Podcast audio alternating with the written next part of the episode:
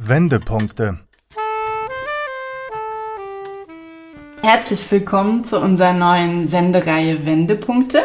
Wir unterhalten uns mit Leuten, die ihr Leben seit Corona ordentlich umgekrempelt haben. Und heute habe ich das Vergnügen, mit Dagmar zu sprechen. Hallo, liebe Dagmar.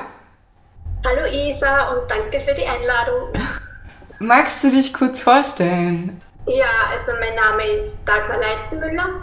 Ich komme aus Österreich, aus Linz. Ja, was ich aktuell mache, ist, dass ich kommenden Wochenende einen eigenen Hundefriseursalon eröffne, was aber nicht mein erlernter Beruf ist. Also ich habe jetzt eine Ausbildung dafür gemacht und starte so quasi jetzt voll durch und war vorher Diplom-Krankenschwester über 30 Jahre lang.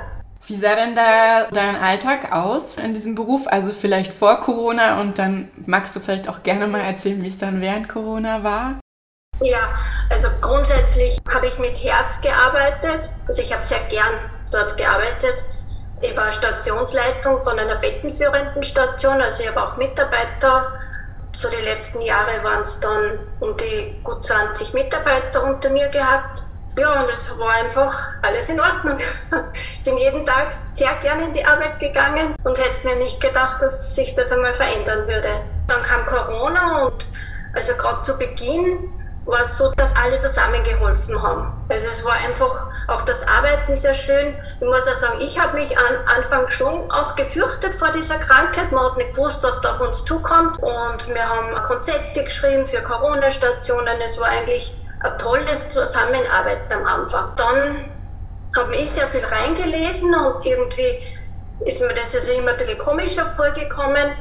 Dann hat sich auch ergeben in der Arbeit, also dann hat es diese Tests gegeben, dann ist die Impfung gekommen und dann war man einfach auf einmal Mensch zweiter Klasse, weil man sich nicht impfen lassen wollte. Obwohl jeder mich sehr geschätzt hat in meiner Arbeit, war es dann so, dass ich dumm und asozial war und ja, es war dann immer schön zum Arbeiten. Haben das die Mitarbeiter dann direkt gesagt oder wurde das hinterm Rücken verhandelt? Direkt gesagt. Sie haben mir auch verboten, meine Meinung zu sagen. Also es ist mir dann so ausgelegt worden, ich würde Mitarbeiter beeinflussen.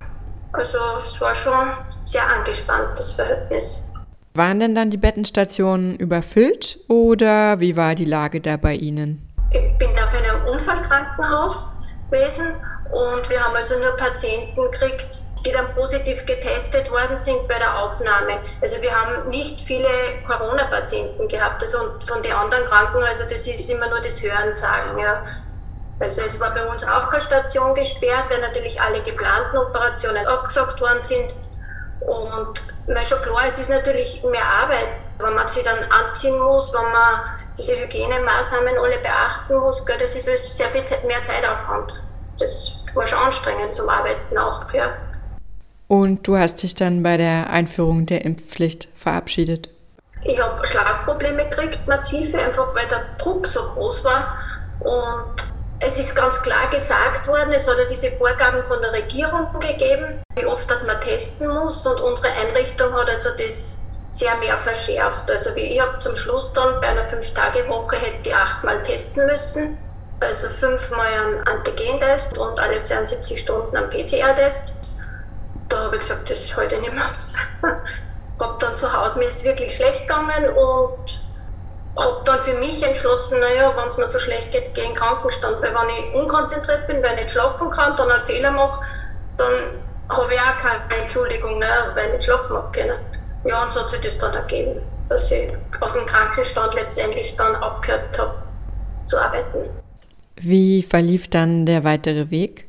Ja, also ich war dann von 150 Prozent arbeiten einmal auf gar nichts arbeiten und habe halt durch die Therapie und meinen Psychiater und Psychotherapeuten schon wieder dann angefangen besser zu schlafen und habe mir mit denen auch besprochen, dass ich irgendwas machen muss, wenn nur zu Hause sitzen. Wobei es natürlich für mich also keine Option war, wieder im Krankenhaus was zu tun. Also da wäre wieder alles von vorne losgegangen. Habe ich ehrenamtlich angefangen, in einer Hundebetreuung zu arbeiten, so ein Tageswart für Hunde. Das war dann auch meine Therapie. Also grundsätzlich bin ich sehr hundeverliebt, habe selber Hunde und ich war den ganzen Tag mit Hunden zusammen und dann ist es mir besser gegangen. Kannst du das ein bisschen näher beschreiben, inwiefern der Umgang mit den Tieren dir geholfen hat?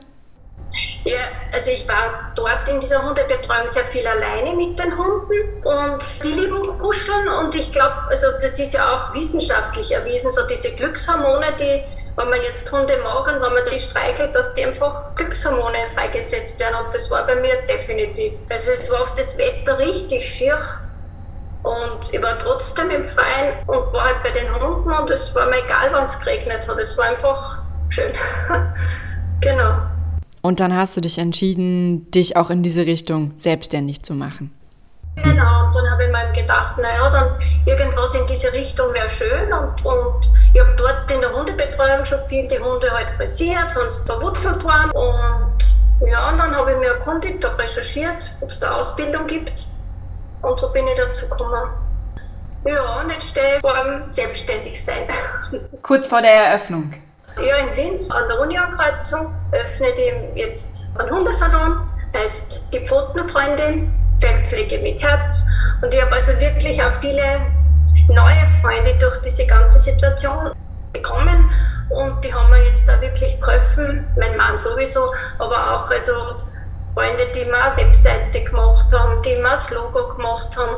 Und ja, also das nehme ich mir auch mit aus dieser Zeit, dass nichts bringt, wenn man so sagt, okay, ich bin jetzt das Opfer und ich bin so arm, sondern man muss einfach wirklich nach vorne schauen. Das sagt man eh immer, aber es hilft wirklich. Also man muss irgendwie, weil ich habe da auch meinen Therapeuten dazu gehabt, aber so ein Ziel setzen und das einfach wirklich fokussieren und dort will ich hin und dann klappt es auch.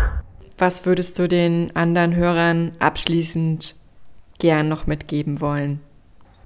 Ja, ich habe jetzt dann immer so gesagt, also wenn eine Tür zugeht, und bei mir ist die zugegangen, obwohl man das nie gedacht hat, dann gingen andere Türen auf. Es ist einfach so. Und auf das muss man auch vertrauen können. Das war eine weitere Folge unserer Reihe Wendepunkte, in der Menschen erzählen, wie sich seit Corona ihr Leben verändert hat. Immer mittwochs um 15.30 Uhr hier bei Radio München. Verantwortliche Redakteurin ist Isa Metzer.